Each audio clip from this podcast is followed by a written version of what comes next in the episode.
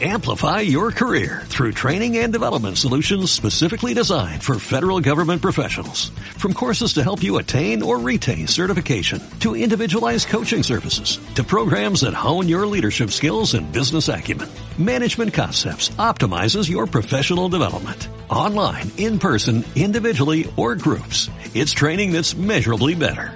Learn more at managementconcepts.com. That's managementconcepts.com.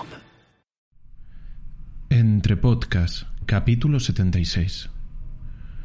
Cuando alguien te haga algún daño o hable mal de ti, recuerda que obra o habla creyendo que es su deber, y que no es posible que comprenda lo que te parece a ti, sino lo que le parece a él mismo. De modo que, si lo que le parece es incorrecto, recibe el daño aquel que está engañado. Y que si alguien supone que un razonamiento complejo, verdadero, es falso, no recibe el perjuicio el razonamiento complejo, sino el que se engaña. Partiendo de esto, te comportarás mansamente con quien te injuria.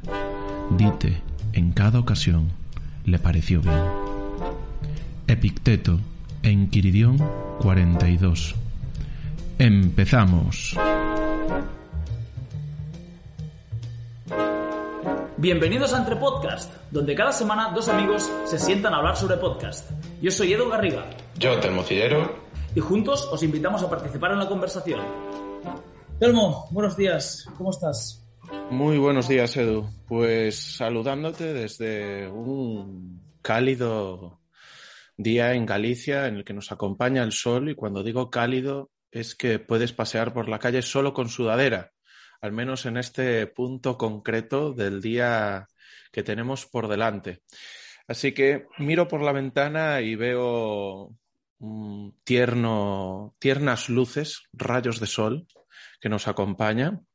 Y eso me invita a pensar sobre el podcast que tenemos hoy, que va a ser un podcast que algo me dice que voy a disfrutar de manera especial, pero de manera diferente, pero que no lo voy a disfrutar de manera tan especial como lo vas a hacer tú, porque es, es un programa del que tenías ganas, es un programa que la audiencia podía creer que iba a pasar y por fin va a pasar. Así que la pregunta es, ¿cómo estás tú, Edu? ¿Cómo te encuentras? Pues estoy, estoy triste porque me temo que no es el día más indicado para que yo pueda disfrutar del podcast de hoy, en el que conoceré a una persona que puedo decir que es una persona muy especial para mí, porque conoce a una persona muy especial para mí. Y como la persona, la persona a la que conoce es tan, tan, tan especial, hace que la persona a la que voy a conocer hoy también lo sea. Desgraciadamente, como te he comentado de récord, la semana no está siendo la mejor de, de las semanas. Como ya viene, viene, siendo habitual a final de año, que se colapsan todas las vacaciones del staff, y, y si a eso le sumas que no es un positivo, antes he dicho positivo para ahorrarme trabajo, pero en realidad no es un positivo, es que no ha podido volar por contacto con un positivo, así que ahora mismo está cumpliendo cuarentena uno de los coaches en una habitación de un apartamento de Nueva York, que para mí a efectos prácticos es lo mismo que si hubiera dado positivo, pero sin los términos de salud. Así que se ha girado la semana como para que tenga que hacer antes has dicho que nuestro trabajo, nuestro, nuestro, no es nuestro invitado de hoy, que estoy seguro que también, sino la persona a la que conoce nuestro invitado de hoy trabaja 23 horas al día, de alguna forma me puedo sentir muy, muy, muy reflejado con, con, esta descripción, porque esta semana me va a tocar a mí también trabajar 23 horas al día. Pero por lo demás estoy muy bien, por lo demás estoy muy bien. Y con muchas ganas de escuchar qué nos puede contar sobre su trabajo Rubén. ¿Qué tal, Rubén? ¿Cómo estás? Muy bien, buenos días, antes de nada, y bueno, agradeceros la invitación y esperar a poder aportaros algo en este, en este podcast que tenéis hoy. Mi primer podcast, por cierto. ¿Nunca has estado en un podcast? Nunca, nunca, nunca, nunca. Siempre, pero, pues se puede decir entonces que somos dos personas que hemos grabado nuestro primer podcast con Eduard Garriga Baltrons. ha sido nuestra primera vez con él. Seguro que sí. Muy bien, pues eh, Rubén, cuéntanos tú a qué te dedicas y qué crees, qué crees que hace especial tu trabajo. bueno, mi, mi, labor, mi, trabajo es, es, es, como, yo siempre hago un símil, ¿no? Eh, que es como, la, como las empresas que tienen ese departamento de recursos humanos, pues eh, yo lo hago para, para, un club de fútbol, ¿no? En este caso es un club como, como el Manchester City. Yo pertenezco a ese staff en la que nos dedicamos a, ver jugadores, valorar jugadores, eh, ver el nivel de los jugadores, si son, son el jugador correcto para nuestro, para nuestro equipo, para nuestro estilo de fútbol, eh, si son jóvenes para ver qué potencial pueden llegar a tener. Eh, es un poco lo que le llaman, todo el mundo conoce como scout, scouting, pero eh, es un poquito más complejo de lo que la palabra dice, ¿no? Al final scout es como decir estar buscando, ¿no? Estar buscando buscando cosas, pero en este caso buscas talento. Entonces, eh, siempre dentro de los parámetros que, el entrenador o el club o la filosofía del club eh, tienen, que siempre son importantes. No siempre un mismo jugador vale o es el correcto para un, para un equipo o para otro. ¿Qué es especial? Eh, lo de especial, lo, más bonito de mi trabajo durante todo este tiempo. Ya llevo más o menos desde que empecé, eh, eh, antes de, después de ser entrenador, primero era entrenador, eh, es ver como cuando tú tienes la certeza y la confianza de que un jugador X, sobre todo cuando son jóvenes, y, piensas que él tiene el potencial, que ese jugador es el correcto, que ese jugador va a ser un nivel alto, y ver que realmente el tiempo te da la razón, no lo vas a, tú lo puedes decidir hoy, y, y pensar, decir, este es mi jugador, este es el jugador que yo quiero firmar, y con el tiempo ver que tienes razón, ver que has estado acertado. Eh, en este trabajo eh, nadie tiene una bola mágica, nadie tiene una bola de cristal que te diga, esta es la inversión, este es el jugador en el que quiero invertir. Siempre hay un porcentaje alto de, error, pero en cualquier equipo, en cualquier club. Mejor los clubes que, buscan un poquito el riesgo son los que buscan invertir para vender, porque hay dos tipos de clubes, los que buscan para invertir y los que buscan para ganar. Eh, yo estoy en un club que quiere ganar, entonces no es un tema de que yo tenga que buscar recortar en, ciertas inversiones. Yo quiero un jugador que busque eh, la excelencia a nivel top, eso lo puede conseguir con nosotros. Eso muchas veces lo puede conseguir con nosotros, pero bueno, el margen de errores es menor porque el jugador ya casi está consolidado, entre comillas. Vale. Vamos a hablar de ojeador, si no te importa. Ya sé que seguramente sería como simplificar mucho tu trabajo, pero para no estar todo el rato redefiniéndolo.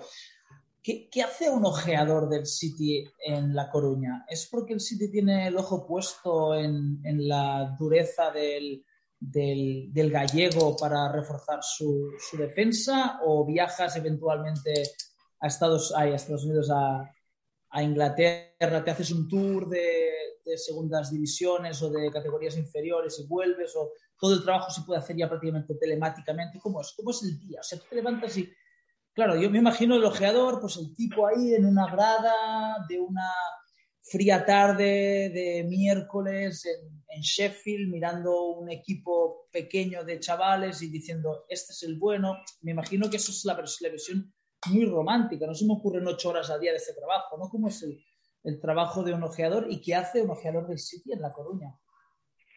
Bueno, en La Coruña es circunstancial, es porque vivo aquí. Eh, al final los clubes suelen tener una estructura X, con X scouts. Eh, en nuestro caso somos eh, cinco. Entonces tú te eh, divides lo que es Europa, o en este caso el, mundo puede ser, porque bueno, Sudamérica lo podrías incluir, pero nosotros tenemos el propio departamento allí en Sudamérica. Entonces, dentro de Europa tienes unos países que tú tienes que, que nosotros marcamos como una prioridad. Eh, no es lo mismo España que, que, en este caso, que Grecia. Entonces, yo tengo una responsabilidad que son dos países como España y Portugal, o sea, lo que es la península ibérica, pero eh, después yo me muevo por el resto de Europa sin, sin ningún problema. Pero normalmente cuando estás hablando de este tipo de clubes como nosotros, estamos más focalizados en, en, primeras divisiones o, torneos importantes. Entonces, al final nosotros tenemos que saber lo que, lo, que hay en otros países para poder compararlo con lo que tenemos en, nuestro país prioritario a la hora de cubrirlo. Eh, te puedo decir que, bueno, el trabajo de un día normal post pandemia, antes de esto, eh, sería, pues, pues normalmente los fines de semana estás, estás viendo fútbol, lo estás viendo en directo, porque eh, tenemos muchísimas herramientas, como has dicho, para poder trabajar desde casa, como ha sido durante la pandemia, que ha cambiado un poquito nuestro, nuestra manera de trabajar.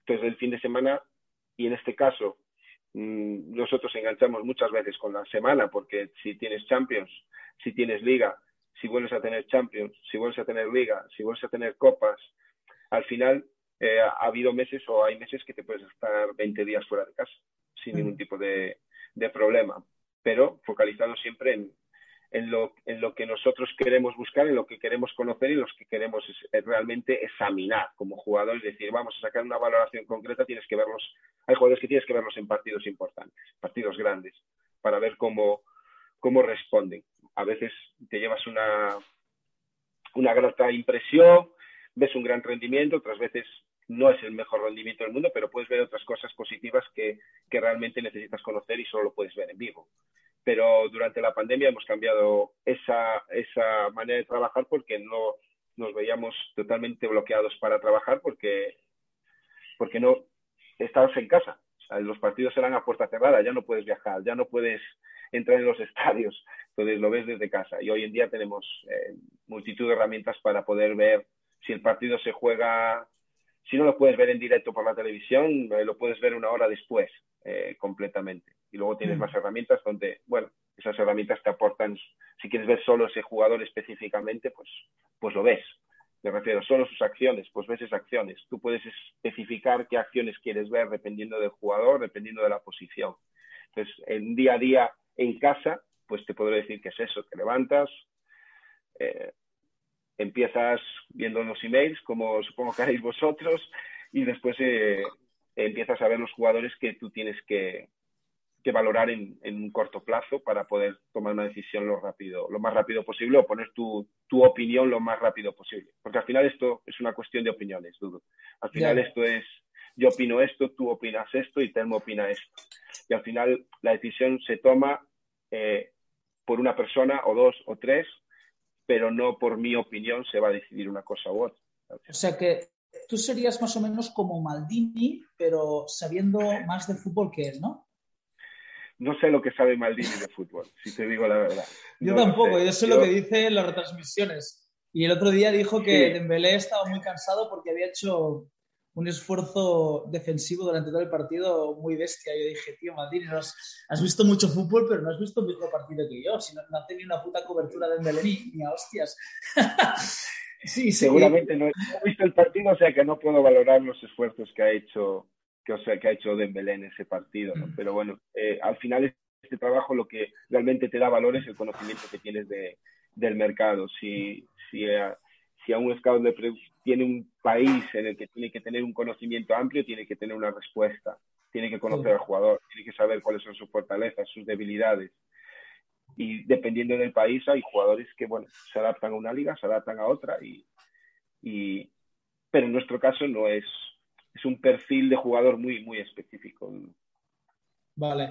Y eso me imagino que va por, por demanda, ¿no? O sea, no sé si de forma anual o bianual o qué, habrá una, una, reunión de la dirección técnica, no sé con o sin Guardiola, y dirán tú, chicos, tenemos que reforzar ciertas líneas con ciertos perfiles, con ciertos, ciertas características, uh, scoutings a trabajar, ¿no? Me imagino que irán por ahí los tiros, ¿o?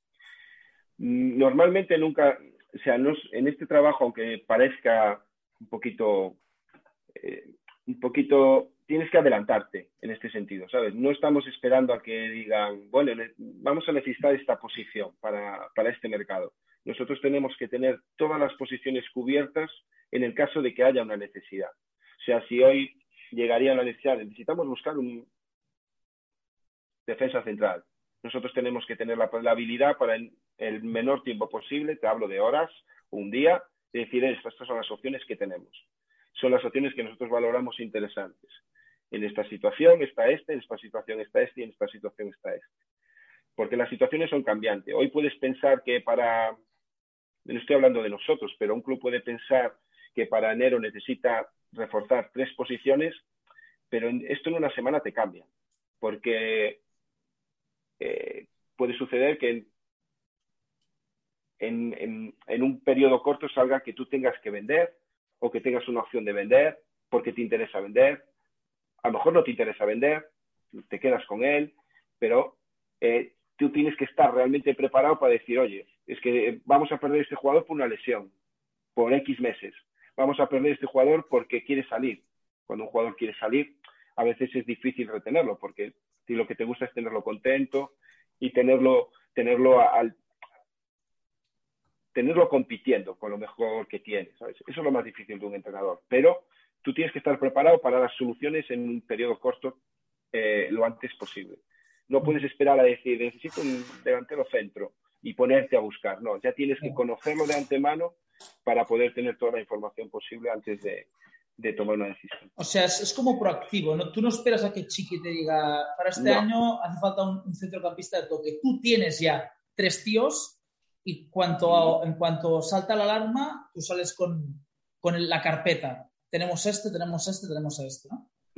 Yo salgo, yo no salgo, nuestro departamento, que somos, al final esto trabaja como un equipo. El equipo de fútbol son 22 en plantilla, nosotros somos nuestro staff y somos un equipo y trabajamos en conjunto. Entonces, entre los que estamos en, esta, en este departamento decidimos que es un equipo corto, pequeño, es un equipo reducido, pero decidimos, oye, eh, necesitamos esta posición, ¿cuáles son las opciones que tenemos ahora mismo que realmente cumplen con, las, eh, con el criterio del entrenador o con las necesidades del equipo? Estas son las tres opciones, venga, ya está, listo. Y, es, y está preparado y soportado por, por, informes, por, por, análisis del jugador, tanto eh, estadístico como, como de fitness, porque bueno, luego está también la otra parte que es la más, la más difícil y la más eh, complicada de saber, que es un poco como es eh, no, solo, no solo en el campo, sino fuera del campo.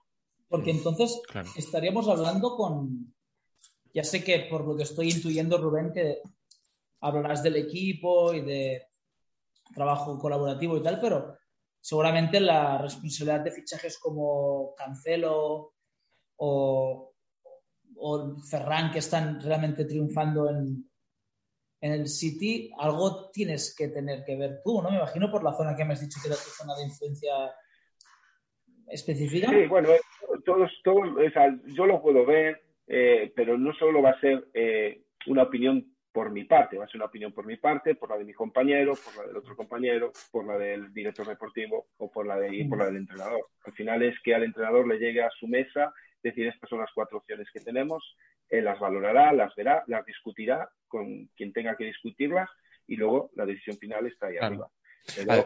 es, un poco así, ¿no? Es, como todo.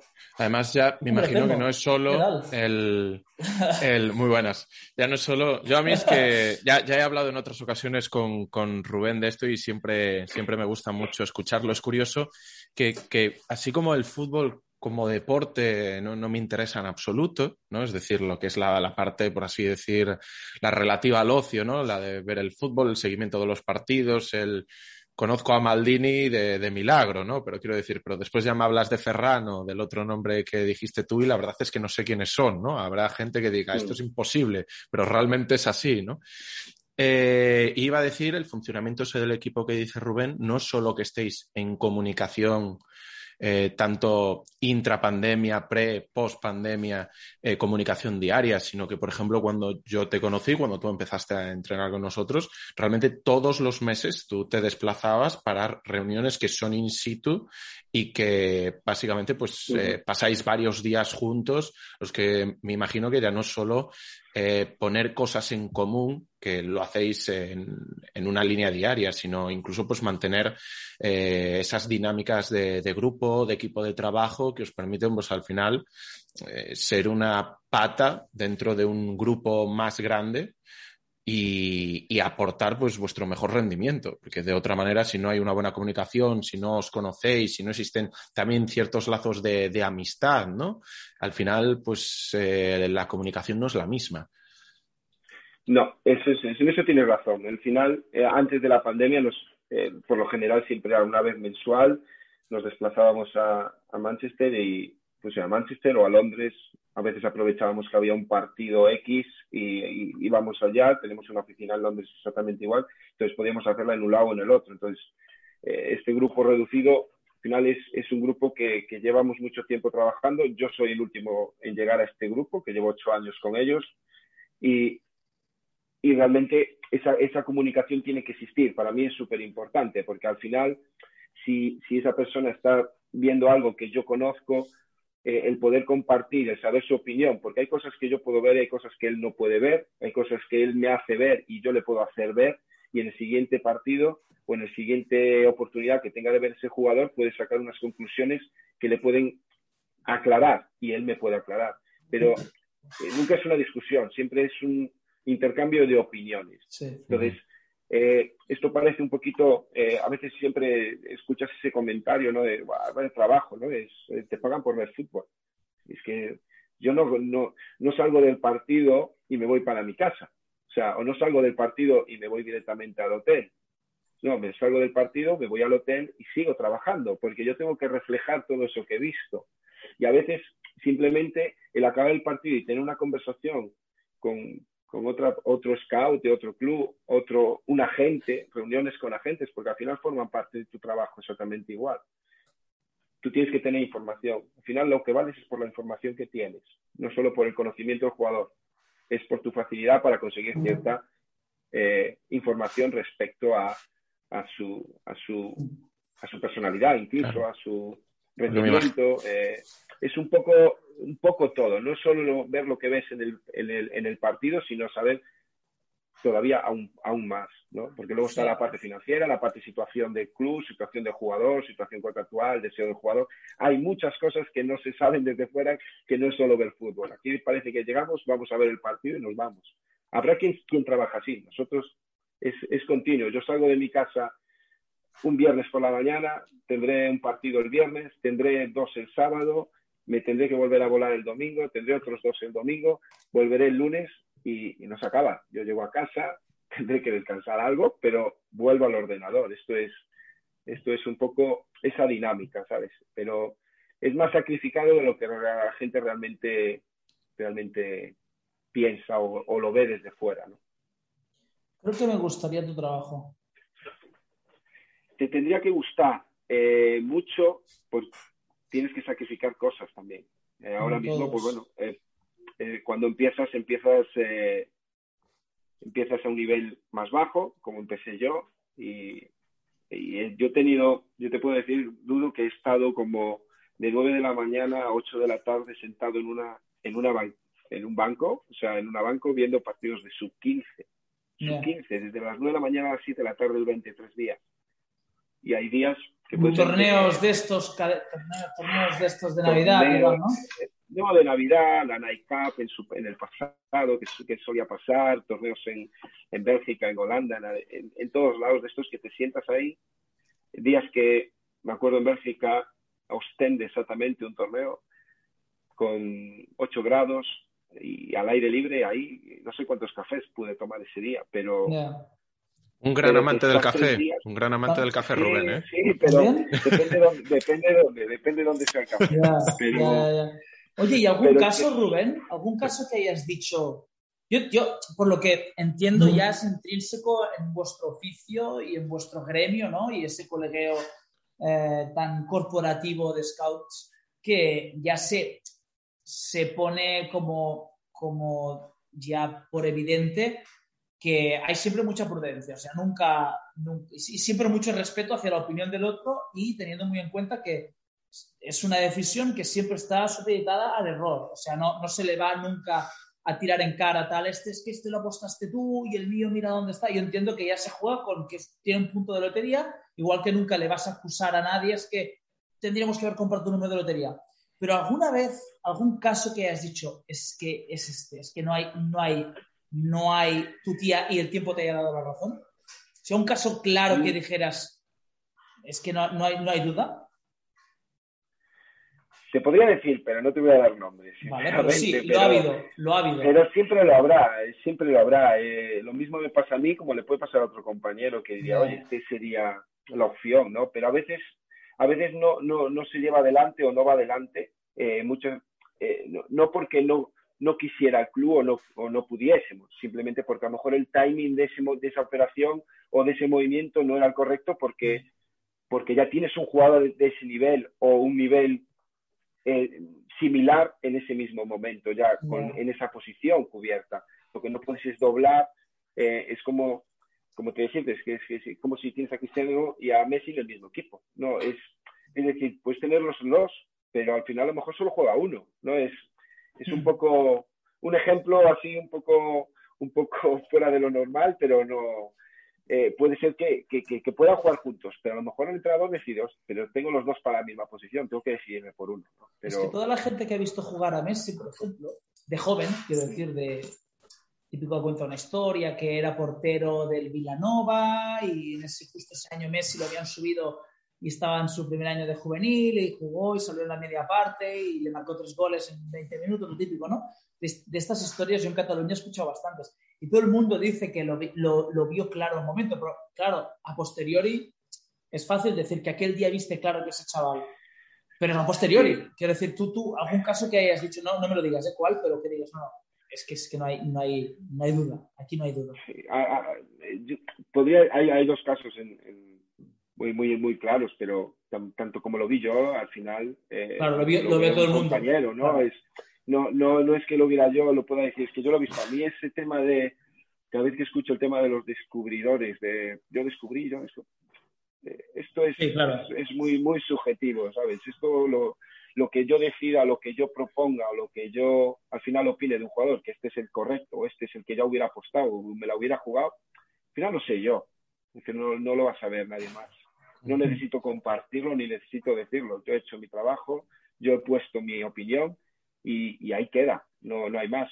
Si yo decidiera, pues a lo mejor eh, en el futuro, no, eh, no sé si, si tendré esa opción en el futuro, pero contento con lo que estoy, con dar mi opinión y que crean en, que crean en lo que tú haces. Eso es lo más importante, porque al final es lo que te digo, hay cosas que no controlamos. Nosotros podemos decir, este es un jugador correcto para nosotros, pero lo que te digo, a veces el timing, el momento, esto de la pandemia, por ejemplo, ha perjudicado a muchos clubes porque al final económicamente te han, te han privado de, poder fichar y te han privado de poder vender, porque, porque a lo mejor de poder vender al precio que tú consideras que tiene ese jugador, antes de la pandemia era uno, con la pandemia es otro. Entonces, al low cost no, no le gusta hacerlo a nadie, ¿no? Pero hay otros clubes que, que sí que han necesitado eh, vender forzosamente porque, porque, porque la pandemia te, te lo ha pedido, ¿sabes? Pero, pero eso, hay casos que sí que te podría decir, es lo he visto claro, pero a lo mejor porque yo lo he visto un fin de semana antes, ¿no? Es un ejemplo que te puedo decir.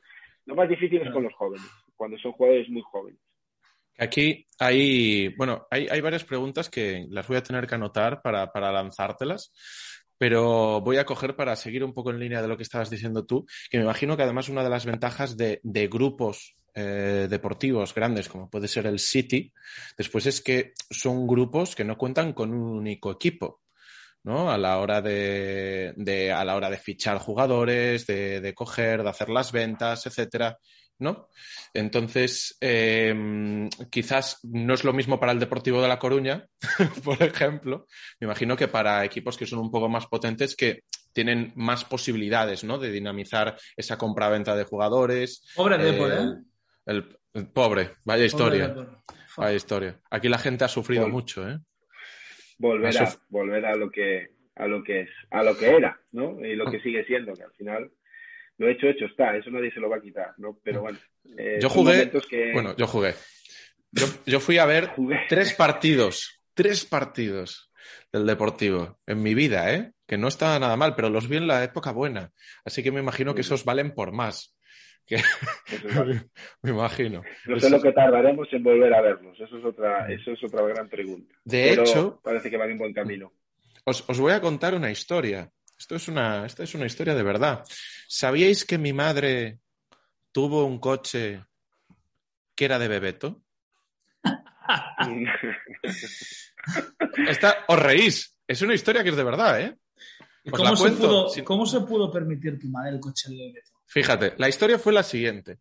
Cuando Bebeto vino a jugar eh, esto es verdad, ¿eh? no es una de estas historias que te cuentan tus padres y después cuando eres mayor te sigues creyendo que es verdad. Esto es verdad. El, o al menos mi madre, mi madre siempre la ha contado como que es verdad y mi padre, cuando estaba vivo, decía que era verdad. Entonces me lo creo, ¿no? Que eh, cuando Bebeto llegó a Coruña, parte de las cosas que fue consiguiendo, ¿no? Era que, que la SEAT de aquí pues le, le, habían regalado un SEAT Toledo de aquella, que era cuando el SEAT Toledo tenía una versión insigne, o sea, insignia y tal, con todos los extras del momento y tal. Y, y le dijo, vale, yo mm, eh, os cojo el coche, pero con la condición de que obviamente no se sepa que es el mío, porque si no, obviamente me van a perseguir por todos lados, ¿no? El caso es que se publicó una foto de Bebeto con el coche y entonces ya todo el mundo sabía que era un coche de Bebeto, ¿no? Mm. Y, y, entonces no, ya el intríngulis no sé cómo llegó, el caso es que el, el, coche iba a quedar para la mujer de Bebeto, pero con todo esto como que siempre estaban pendientes del maldito coche y terminó haciéndose una compra que mi madre terminó con el SEAT Toledo que le habían regalado a Bebeto. Y, y en ese coche fui yo a menudo durante mi infancia, en un coche de Bebeto.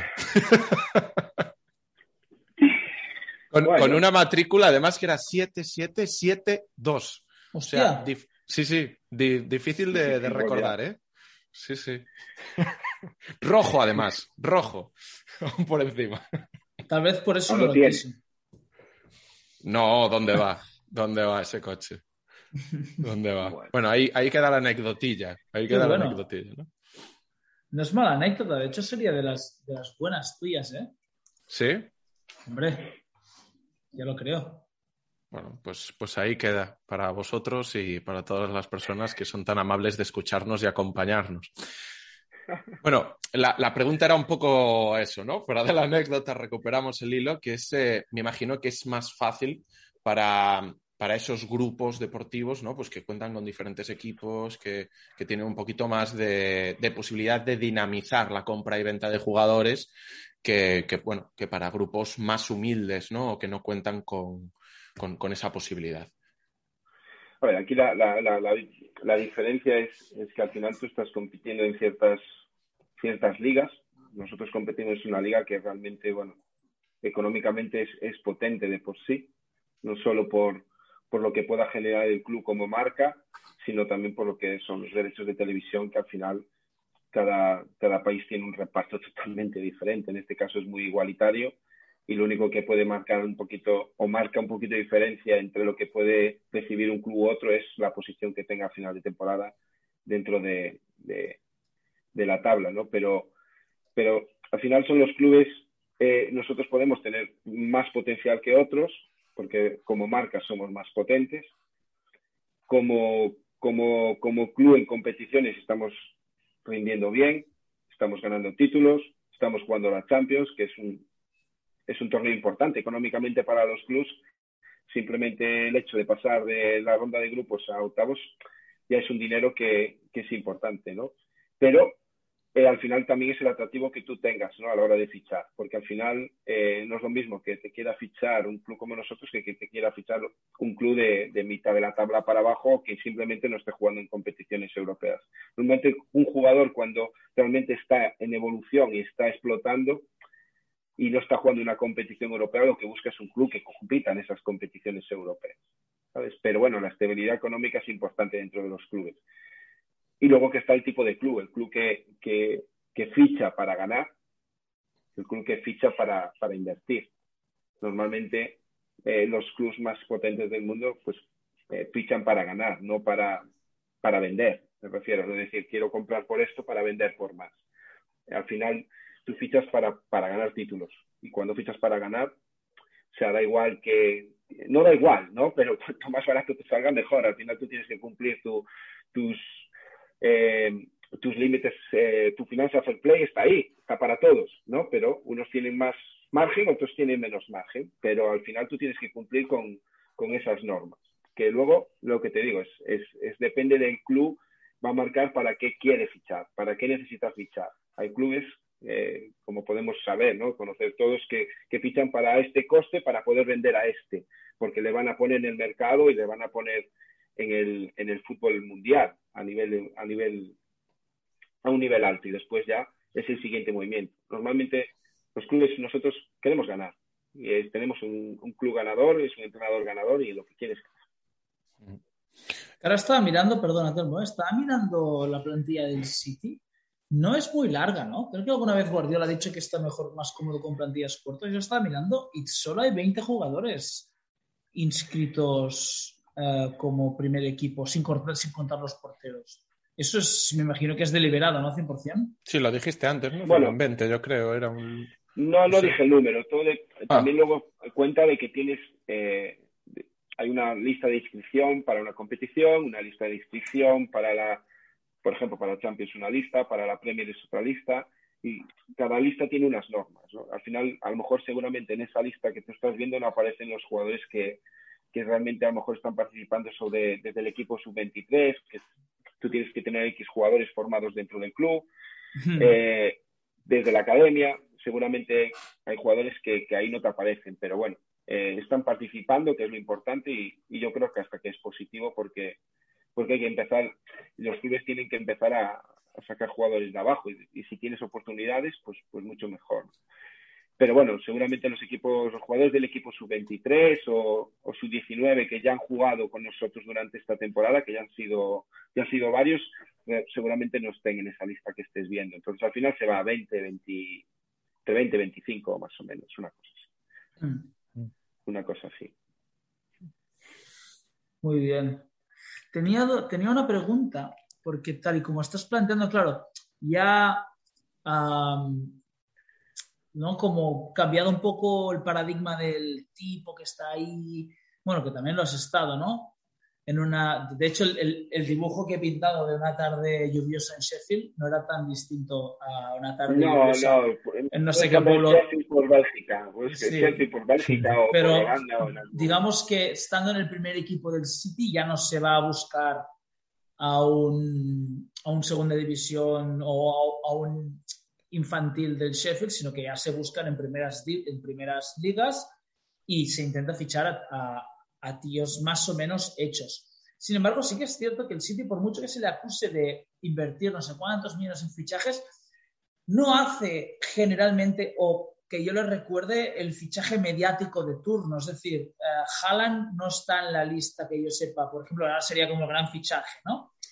En ese caso, en este tipo de fichajes tan... Y no hace falta, evidentemente voy a preguntarte una gilipollez como si quieren fichar a Haaland, ¿eh? pero en ese tipo de fichajes tan mediáticos, en la figura del, del scout ya cómo, cómo, queda. O sea, realmente ya llega un momento en que se valoran tantas cosas que casi el, el, rendimiento deportivo y de si ese jugador es el correcto para esa posición, tal vez quedan... Es decir, a lo mejor para el Barça ahora mismo, aunque Haaland no sea el, jugador, le hace falta alguien que mm, incentive un poco que sucedan cosas. ¿no? Entonces, ya para fichajes tan, tan, tan mediáticos, que ahora ficharan a Messi cuando parecía que no sé qué, o con la vuelta de Ronaldo, ese tipo de cosas tan mediáticas, realmente el, el ojeador tiene algún tipo de poder o a veces hay eh, estamentos superiores al, al, al propio deportivo que de, determinan que un fichaje se tiene que hacer.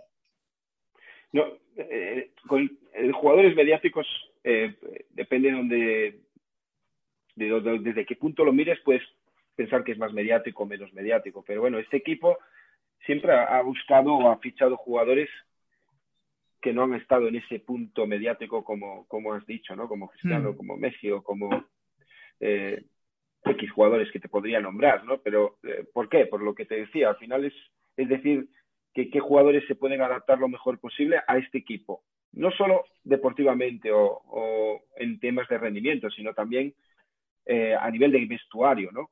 Eh, no estoy diciendo que, que, a crear ningún tipo de problemas, pero este equipo ha ganado en los últimos cinco años, lo ha ganado casi todo y teniendo los jugadores que tiene. ¿no? El, el, mayor cambio que se ha producido a lo mejor fue de la primera a la segunda temporada de Pep, pero el número de jugadores, pero hay, hay muchos que siguen desde ese, desde ese segundo año de Pep y ya van cinco o seis, ¿no? Eh, ya son muchos años los que lleva ahí, entonces el, la importancia del grupo es, es, es muy importante aquí también. Entonces, al final es mantener el grupo lo mejor posible y sano y, no quiere decir que mañana o, dentro de dos años o un año pueda llegar alguien tipo de ese tipo al club, pero por ahora eh, no ha sido un tema eh, importante el de que sea mediático o no mediático, simplemente que no habrá surgido en su momento.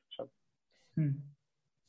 Es que tal y como hablabas de, clubes que fichan para ganar y clubes que fichan para invertir, me, he dado cuenta, mm, y claro, los clubes que, los clubes que fichan para ganar pues son los Cities, los Bayerns, etc. Y debería ser el Barça, pero es que el Barça lleva fácilmente 10 años fichando oportunidades de mercado a precio de coste para intentar sacarle un rendimiento y realmente era, es un punto de, hostia, te estás comportando como un equipo pequeño, estás fichando medianías brasileras, esperando a que se revaloricen, casi jugando a bolsa con los jugadores, ¿no? Bueno, y además que aquí yo creo que también hay que diferenciar, claro, porque cuando lo de invertir o ganar, al final si ganas, inviertes. Porque hmm. también basado en otra anecdotilla, pero que estaba ahora aprovechando esta, esta intervención de Edu para comprobar, pero cuando yo estuve en Manchester, mi hermano, eh, mi hermano pequeño, me había pedido la camiseta de un jugador del, United, cuyo nombre no me acuerdo, pero me la había pedido, ¿no? Y entonces yo había ido tanto a la, del United como a la del City, simplemente porque estás en Manchester y las vas a ver, ¿no? Pues igual que hay gente que va a hacer tours a los estadios, que bueno, tanto no, no, no me llegó la cosa, ¿no? Pero la diferencia de precio entre unas camisetas era, esto era 2012 y si no me equivoco era la primera vez en bastante tiempo que el City ganaba la Premier League o algo así era, ¿no?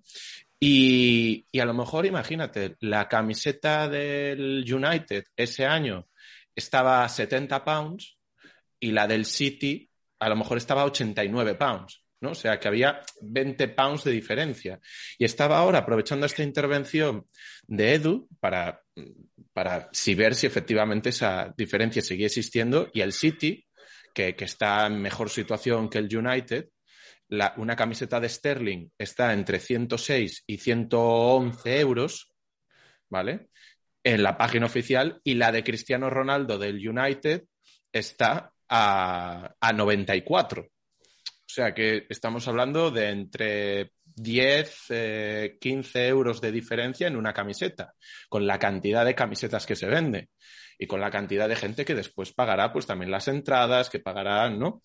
O sea mm. que también el invertir, ganar, si ganas, está claro que hay un retorno económico eh, significativo en pues diversos frentes que a mí se me escaparán, por supuesto. Pues muy bien visto. Hombre, no estoy encargado del departamento, no sé nada del departamento comercial, ¿eh? todo esto. No sé en qué se basan para poner X precios, pero, pero está claro que, que si tú apuestas por ganar, está claro que económicamente te va a retribuir. Si no ganas, no, no ganas dinero, ¿no? No, no, recibes incentivos. Pero bueno, es que es como en todos los deportes, ¿no? Al final, si tú, si tú ganas, incentivos tienes. Si no ganas, no, no tienes incentivos, ¿no? Es, es, en cualquier competición pasaría lo mismo y en cualquier deporte. Luego, tema de marketing, ya cada club lo tiene desde un punto de vista diferente o no. Pero, pero al final las marcas también, también apuestan, ¿no? Al final ellos también quieren recibir su parte, ¿no? Como todos. Yo, yo, hay una pregunta que sí que voy a hacer porque ha salido varias veces de manera indirecta y es una y, es una pregunta que yo creo que todo el mundo nos haríamos, o al menos yo me la hago, ¿no? Que es eh, ¿cómo, cómo se llega a ser primero ojeador y después ojeador de, de un grupo grande, ¿no? Porque empezaste a esbozar un poquito, bueno, en su momento era entrenador, ¿no?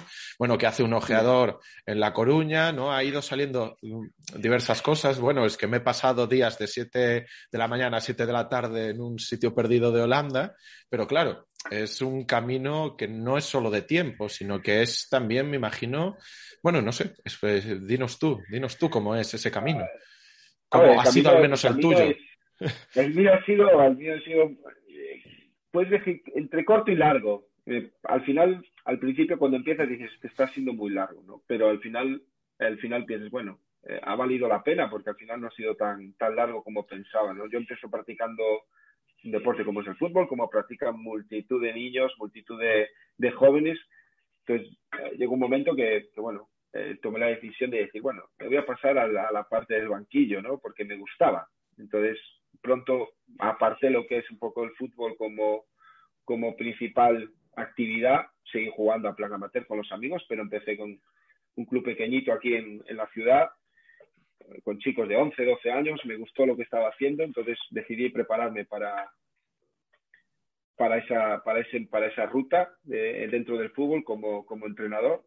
Mis titulaciones, saqué mis títulos, tengo todo lo necesario lo que, fuese para entrenar, pero cuando estás como entrenador hay, hay, hay un punto importante, ¿no? que es eh, eh, lo primero, que es si no has tenido cierta experiencia en el fútbol profesional se vuelve un poquito más complicado.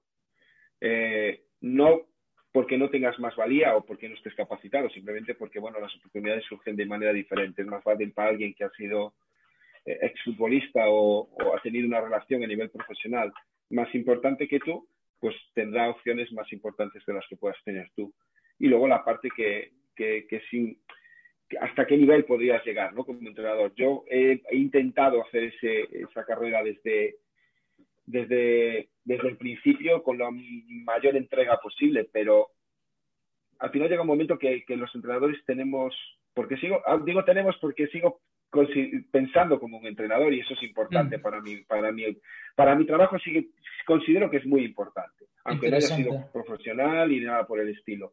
Pero llega un punto que, que, que sin esa insistencia, ese, esa búsqueda del camino como entrenador para poder llegar a ser profesional y poder vivir de esto, eh, a los entrenadores hay una cosa que les perjudica mucho, ¿no? Es, es, el ego, el ego del entrenador. No el ego de decir, oh, el ego de, que, de decir, de, renunciar a ciertas opciones o posibilidades dentro del fútbol eh, por querer seguir buscando el camino como entrenador cuando a lo mejor está siendo muy, muy complicado y, y a lo mejor es una, puede ser una pérdida de tiempo. Entonces, en un cierto momento a mí me llegó la oportunidad de empezar a hacer lo que estoy haciendo ahora eh, para un club español. Eh, y dije, lo pensé bien, ¿no? Porque al final tú no puedes hacer las dos cosas a la vez. Entonces dije, ¿por qué no probar? A mí me, yo, yo amo este, este deporte, adoro este deporte, porque no puede ser el camino ¿no? para seguir disfrutando de este deporte. No a lo mejor como entrenador, que es como me gustase, como me hubiese gustado, pero, pero a lo mejor aquí puede haber un camino. Entonces, ahí es donde empecé, viendo jóvenes, sobre todo jóvenes en la zona norte de España, y, me gustaba, se me, daba, se me daba bien, realmente porque donde estaba entrenando realmente hacía eso como entrenador y lo hacía también aparte de como labor, porque al final tú tienes que estar en esta zona y tienes que decir, oye, este, compites en ciertas categorías inferiores importantes y tienes que intentar tener dentro de la ciudad lo mejor. Entonces tú ves mucho fútbol modesto, mucho fútbol en la ciudad, intentas fichar, a las compares, más o menos indirectamente lo venías haciendo con tu trabajo de entrenador. Entonces, a partir de ahí, eh, eh, estuve un, año sin, sin, sin, trabajar, porque, bueno, una decisión propia, y a partir de ahí empezó mi carrera en, Inglaterra. Eh, surgió por medio de, de, alguien que me conocía, sugirió mi nombre para, para un club como el Southampton, fue el año que ascendió a Premier. Estuve ese año con ellos y al año siguiente esa persona pues se mudó de club, me pidió que fuese con él, me sugirió que fuese con él yo dije, sin duda, pero es Championship, bajamos, no pasa nada. Yo confío en ti, estoy a gusto contigo, voy a seguir trabajando contigo. Y, y ahí me mudé. Estuve tres años y medio en Brighton con, con Gustavo Poyet eh, y con David Burke, que fue la persona que me, que me llevó.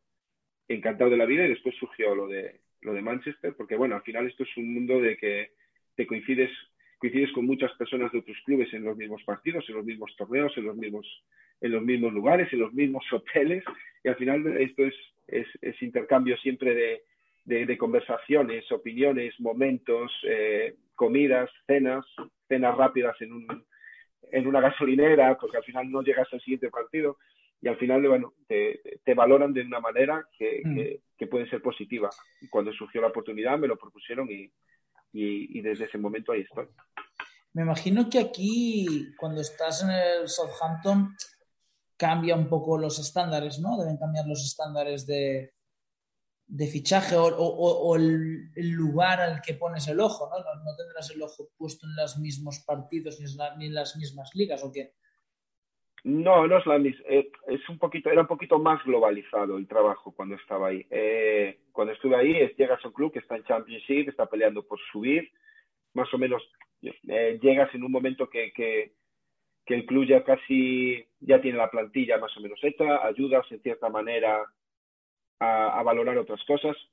Eh, en ciertos momentos te piden opinión sobre ciertos jugadores, pero porque al final no es porque pueda sugerir o pueda firmar alguien que, que realmente tú puedas proponer desde tu país, es porque dudo, aquí hablamos siempre de firmar, pero es tan importante decir que sí como decir que no. Mm.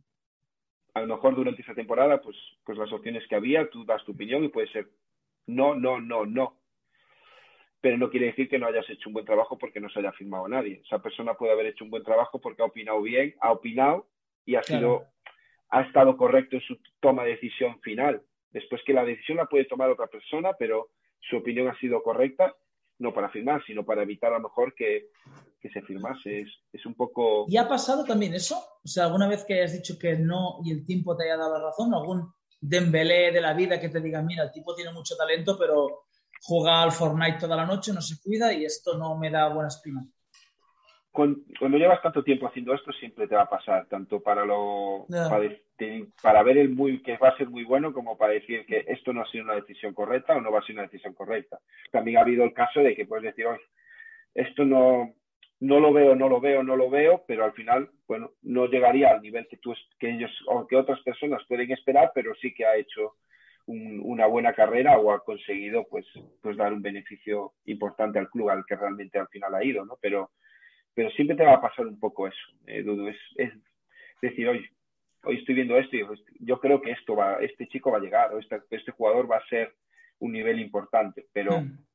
lo puedes saber en un año como puede tardar tres. Nunca sabes, porque al final es, es importante para ese jugador la decisión que tome y cuál es el siguiente paso a dar. Porque al final, como dice en Inglaterra, ¿no? Es, el pathway que tú tengas es el, es el que va a marcar tu carrera, porque habrá el sitio que decidas ir, tiene que ser el idóneo para que tú puedas crecer como futbolista. Yo he visto jugadores que dices, bueno, es que tiene el potencial y se van a un sitio donde no puede explotar su potencial porque a veces dices, pero ¿por qué vas ahí si hay tres jugadores por delante tuya? o, tal vez el sistema, ¿no?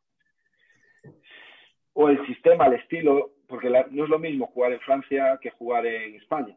No es lo mismo jugar en Portugal que jugar en la Premier. O sea, al final, cuando los jugadores saltan a este tipo de ligas potentes, como puede ser la Premier, como puede ser España, como puede ser Italia, han tenido normalmente un paso previo por una liga menor, ¿no? En muchos casos, ¿no? Eh, y si han ido a un equipo, han ido cedidos a una, o han jugado cedidos en un equipo donde le han permitido desarrollar el talento. o perdona, jugar en el Atlético de Madrid que jugar en el Barça, ¿no? No es lo mismo el perfil de jugador para un club que para otro, eso está claro. La filosofía, al final hay, hay jugadores que, que tú puedes ver jugando en, en, el, en el Barça, pero que seguramente son muy buenos, pero sería difícil verlos jugar en otro equipo con otro estilo totalmente diferente. El Barça tiene un estilo diferente, un estilo propio, como creo que tenemos nosotros dentro de lo que es la, Premier League, y, ser, y, ser, y ser, tener las cualidades, las características y las habilidades para, adaptarte a eso, son muy específicas, pero no solo técnicas, ¿eh? también a nivel de, inteligencia, ¿no? fútbol táctico, entender el fútbol, entender las situaciones, leer las situaciones, es, mm. es importante tener, tener un cierto inteligencia en ese mm. sentido. Aquí ya no solo entra también el desarrollo de, de, cada futbolista, ¿no? sino, por ejemplo, también cuál es el papel que ese futbolista quiere desempeñar dentro de un equipo determinado. Por ejemplo, en, en la serie que hay en Amazon Prime de, de, los All Blacks, que los siguen durante una serie de competiciones, eh, hay uno cuyo papel lo tiene muy claro que es eh, ser el suplente perfecto, ¿no? Es ser el, tío que sale los 15 minutos y que esos 15 minutos es el que dinamiza el juego, el que hace que, se marquen los últimos tantos, los que hace que el equipo venga arriba, ¿no? Es, es un, es, solo por pensar que es el suplente, piensas que ya no es un titular, ¿no? Pero es que realmente es titular durante todos esos minutos que está jugando y cumple una función que no ha podido mm. jugar la persona a la que ha sustituido. Entonces, también entra mucho, me imagino, el, papel que tiene que jugar cada persona y, oye, pues a lo mejor eh, eh, mi papel es ser el tío que sale los últimos 10 minutos en el City, en vez de a lo mejor ser el que juega todos los minutos en el Southampton o a lo mejor hay una persona que efectivamente se desarrolla mucho más como futbolista y como persona jugando todo el partido en el Southampton que los 10 minutos en el City, ¿no? Me imagino que son diferentes perfiles. Eso yo siempre he pensado, de hecho en, hockey yo vengo del hockey antes de, hacer cross, digamos, he estado haciendo hockey toda mi vida y es uno de los, de, de los errores que se comete que no se, no se trabaja además desde, desde, la, desde el entrenador. Y aparte en hockey es fácil porque las plantillas son mucho más cómodas y no todos pueden ser el, el 10, no todos pueden ser el titular que marque más goles y, y, sea el crack. O sea, si tú te especialistas en ser el que siempre está en el segundo palo rematando balones, si, si en ese equipo no hay esa figura, te hartas a jugar. O en la NBA, por ejemplo, se da un premio al mejor suplente, literalmente. Se da un premio al mejor suplente en la NBA. Entonces es como, yo siempre he pensado que los equipos necesitan de que todo el mundo tenga no solo claro, sino bien definido y se sienta cómodo con un rol, que los roles sean más o menos distintos y complementarios, pero es que este trabajo yo creo que el encargado de, transmitirlo es el entrenador. Por eso, joder, por eso es tan bueno Guardiola, por eso es tan bueno Guardiola y por eso hace tan buenos. Yo siempre digo, es que, o sea, no, puede ser que todo lo que haya. Yo soy del Barça, no sé si, se ha notado en algún momento del, del, podcast. O sea, no puede ser que todos los jugadores que se han fichado en los últimos 10 años sean malos. No, no puede ser. Y que, y que, de repente los únicos buenos salgan de, del B. O sea, el entrenador es responsable también de que Frankie de Jong haya perdido calidad. Y, y, y, Ter Stegen hayan perdido calidad en los últimos años. Claro que lo es, igual que Guardiola era responsable de que de repente te salía Isaac Cuenca y era bueno. Claro, claro que lo es, es que, el, es que el entrenador es responsable, por eso Bielsa te coge un equipo que está en segunda y te mete un tío que luego, me imagino que a Bielsa no le aguanta más dos años seguidos, pero te, un, un, equipo en segunda y, y te pone un tío en la selección inglesa, porque el entrenador es directamente responsable de la calidad de sus jugadores, no solo el jugador es que el entrenador es directamente responsable de la calidad de los jugadores. Es, es, es más, yo te diría que es el trabajo más difícil del entrenador. O sea, ya no es de, de, de, de lo que pueda eh, dominar o tener el conocimiento sobre, sobre táctica o técnica o, o, el trabajo de gestión de grupos es algo es algo súper importante a estos niveles porque porque bueno tienes distintos tipos de personalidades distintos tipos de egos hay jugadores a los que esto no, estoy hablando desde mi experiencia como entrenador, es que a veces que les tienes que hablar de una manera, otras veces les tienes que hablar de otro, a otras veces tienes que mirar para otro lado, no has visto nada, porque, porque es así, porque al final tú tienes que entenderlo, ¿no? De que cada persona es diferente, ¿no? Pero es el trabajo más difícil del entrenador, es decir, yo tengo una plantilla de 20, solo pueden jugar 11, y, y, y como el que juega, el que no juega, pues que es como tengo que tener mis herramientas, o el entrenador tiene que tener sus herramientas para mantenerlo motivado, para mantenerlo con, con ganas de, pelear por un puesto. A ver, en nuestro caso, también te puedo decir que, que si miras los minutos, al final es que están muy repartidos, ¿no? Al final es, son muchos partidos durante el año, entre la Premier, la Carabao, la FA Cup, la Champions League. Eh, son muchas selecciones, porque al final hay cosas también que, que influyen en, en, en, el equipo, que es cuando tú tienes un equipo de este tipo, de este nivel, tienes muchos internacionales, entonces tienes que jugar con eso, ¿no? Eh, y al final yo creo que están muy repartidos aquí los minutos, juegan todos, unas veces juegan unos, otras veces juegan otros, ¿qué pasa? Eh, llegarán momentos que es un partido X, un partido importante, pues el entrenador decidirá quién es el que mejor está en ese momento, ¿no? Eh, hay equipos o, o entrenadores que tienen un perfil más de tener un once tipo y a partir de ahí jugar siempre con casi siempre con, con, con el mismo once con uno o dos cambios, a lo mejor por circunstancias, por sanciones, por lesiones o por lo que sea.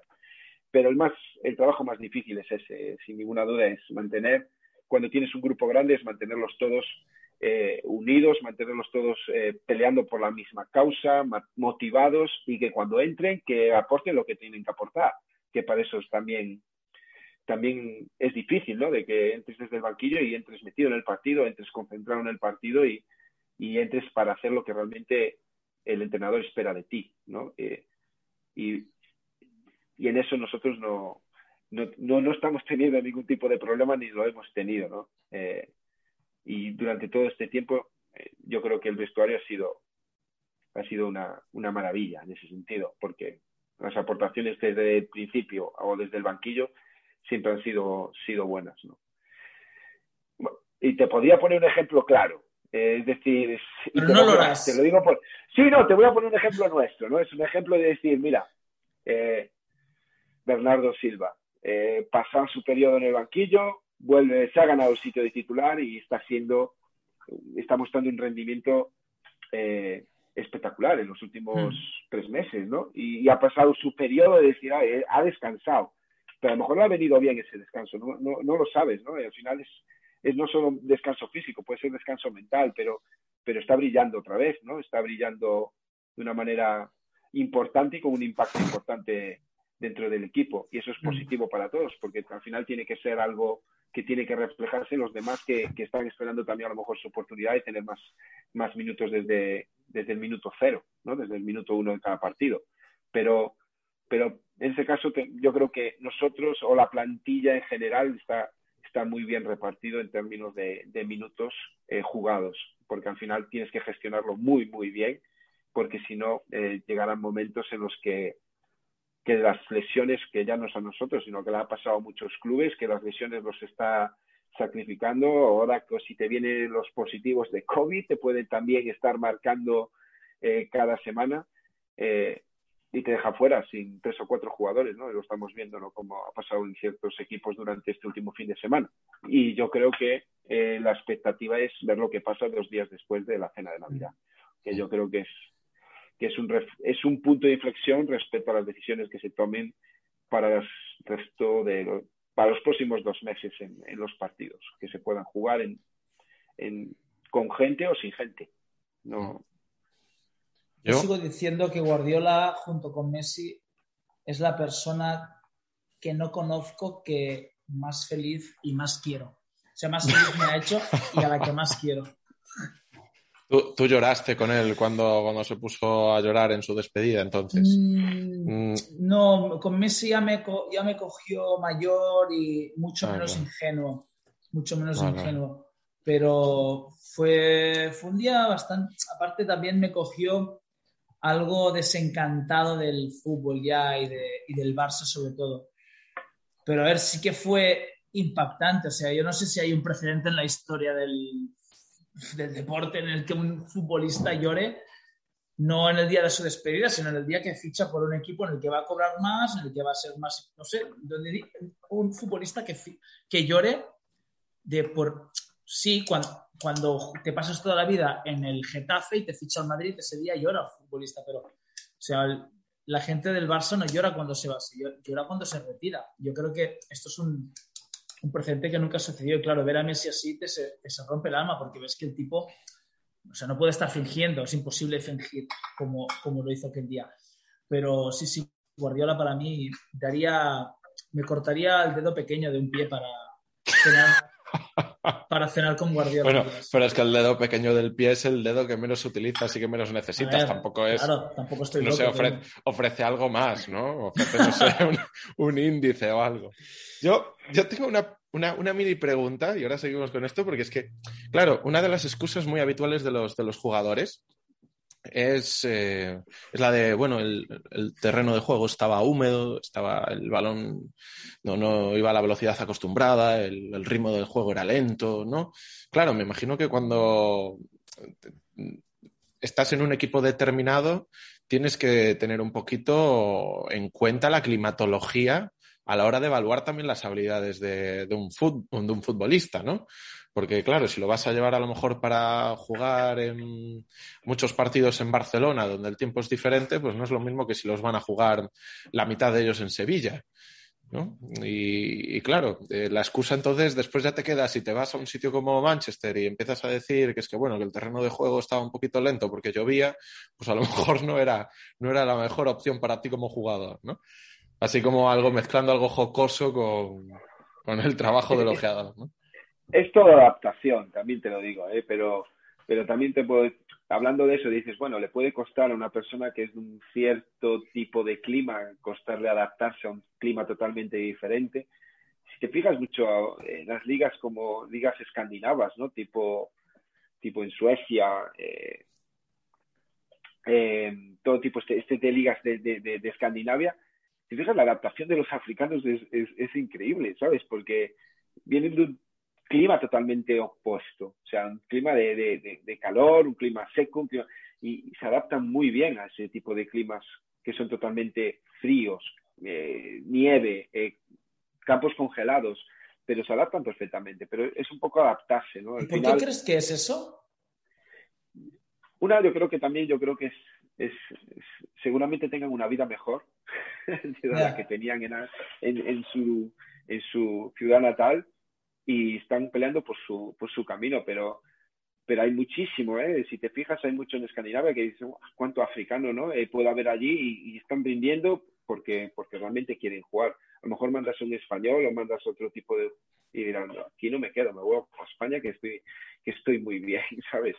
es, es, un poco contradictorio, pero bueno, yo creo que al final es, es adaptarse, ¿no? Al final el clima es importante, el estado en los campos es importante, pero hoy en día los estadios encontrarte un campo en mal estado es complicado o, eh, con los medios que tienen todo este tipo de clubes. A ver, puede haber un día muy malo como hemos tenido a lo mejor hace poquito en Manchester, que, el campo estaba totalmente nevado, o lo que pasó el otro día en el campo de Atalanta, que en 20 minutos tuvieron que suspender el partido porque el, balón no rodaba, sacaban nieve, pero tenían que volver a sacarla a los 10 minutos. Entonces, pero eso te va a ocurrir muy ocasionalmente. Hoy en día los campos están en perfecto estado y quejarse de un campo eh, es, es, muy, muy, muy poco probable, a no ser que sea un caso muy, muy, muy esporádico.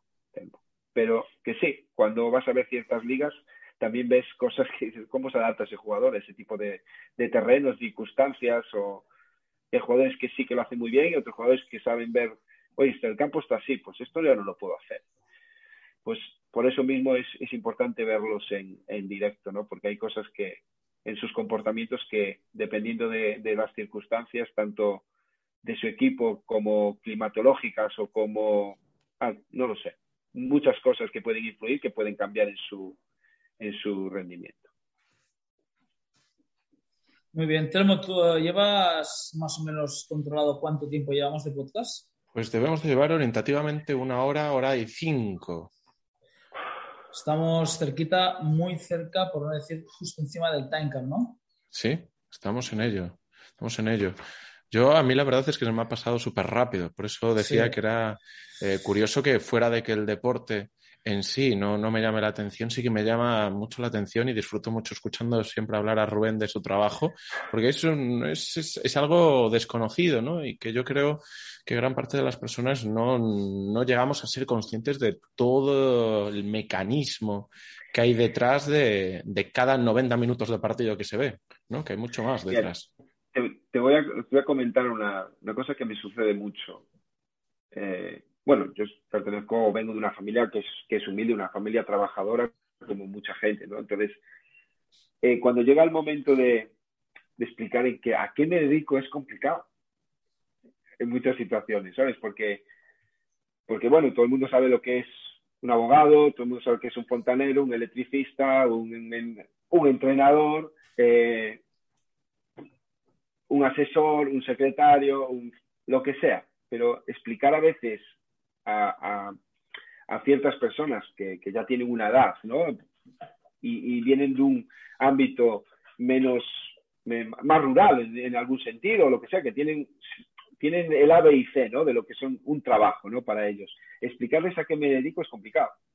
es, es, es, complicado de que lo entiendan, porque después es trabajo de, ojeador, ojeador de qué, y no consigues, no consiguen entenderlo. Es, es difícil explicar a veces eh, a qué te dedicas, incluso cuando tienes que hacer algún tipo de gestión, como he tenido que hacer en el banco, ¿a qué te dedicas? ¿Qué digo? Ya.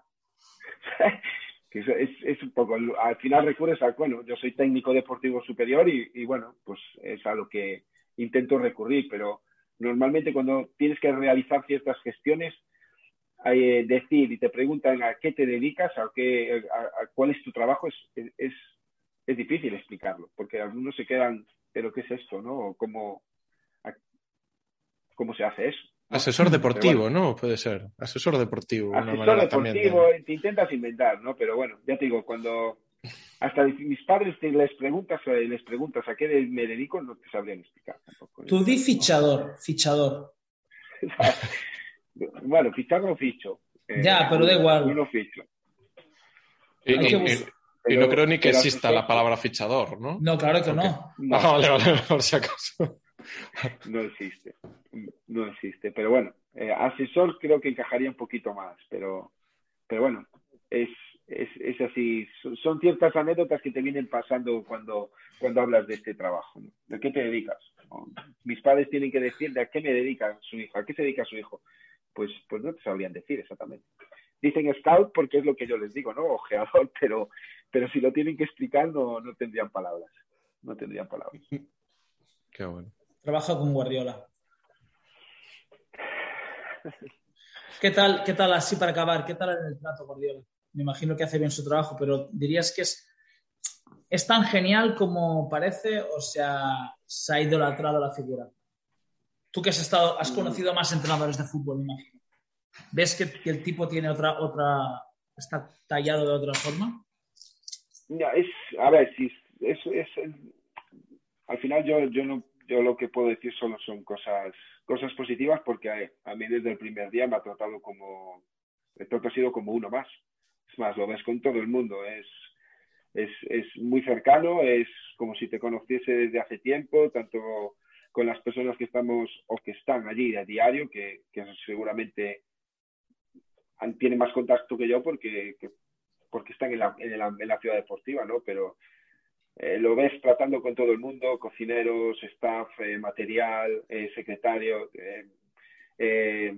marketing, su propia gente, jugadores, con nosotros, siempre muy, muy cercano, muy cercano y muy cariñoso.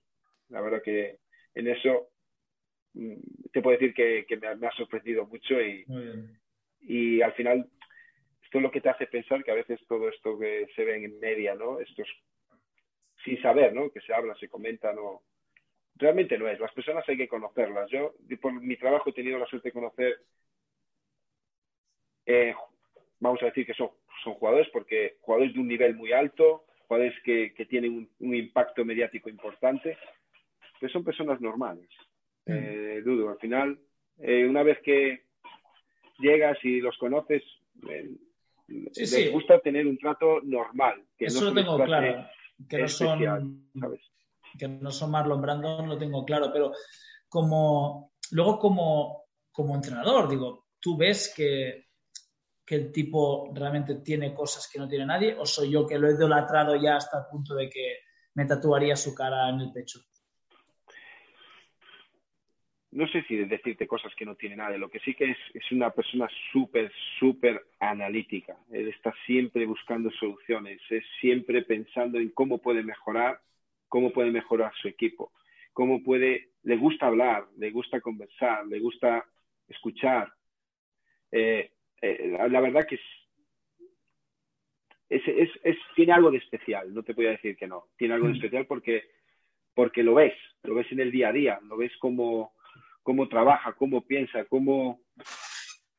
Yo he tenido la suerte de mejor de, de, de tener ciertas conversaciones que te empieza a mover la, la, pizarra y dices, eso hay que estar ahí eh, pensándolo un buen rato, ¿no? Para llegar a esta conclusión, ¿no?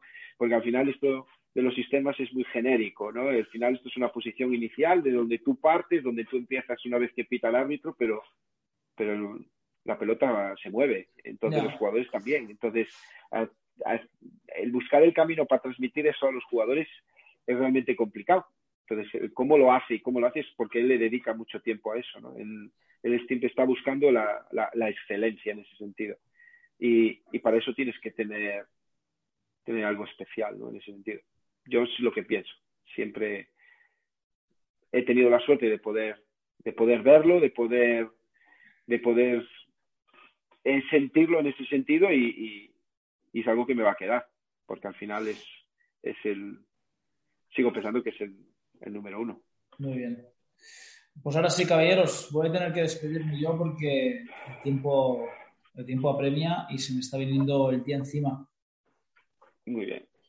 Fantástico. Rubén, muchas gracias por tu, por tu ratito y realmente estaría horas haciendo preguntas, horas. Bueno, eh, espero haberos aportado algo, a lo mejor me he extendido demasiado en alguna de las preguntas, pero bueno, es, es la falta de costumbre, ¿no? De, de no tener alguien que te pare ahí, hasta aquí.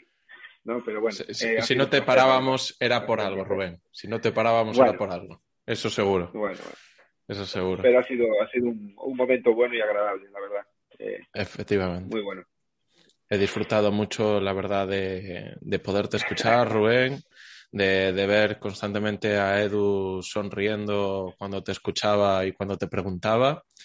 Y, estoy seguro de que habrá mucha gente, eh, apasionados, apasionadas del fútbol, que van a escuchar este programa y se van a quedar como nosotros, con, mucha información de valía y aportando cosas que solo puede aportar una persona como tú, profesional del sector y profesional en este caso del mundo del scouting. Así que muchísimas gracias, Rubén, de verdad, por tu tiempo y por acompañarnos. No, pues, eh, mira, te acabo de decir no worries porque estaba viendo un mensaje de un compañero, pero, pero no, gracias a vosotros por la invitación y, bueno, esperamos que, que os sirva que os sirva de algo y que la gente disfrute de, lo que como he disfrutado yo de este momento con vosotros. Sin duda. hablando de algo que no es que no es CrossFit. Sin duda. Efectivamente. Muchas gracias. Caballeros. Chicos, gracias, chicos. Un abrazo, una aperta, una abrazada y nos vemos. Muchísimas gracias. Chao. Chao, chao.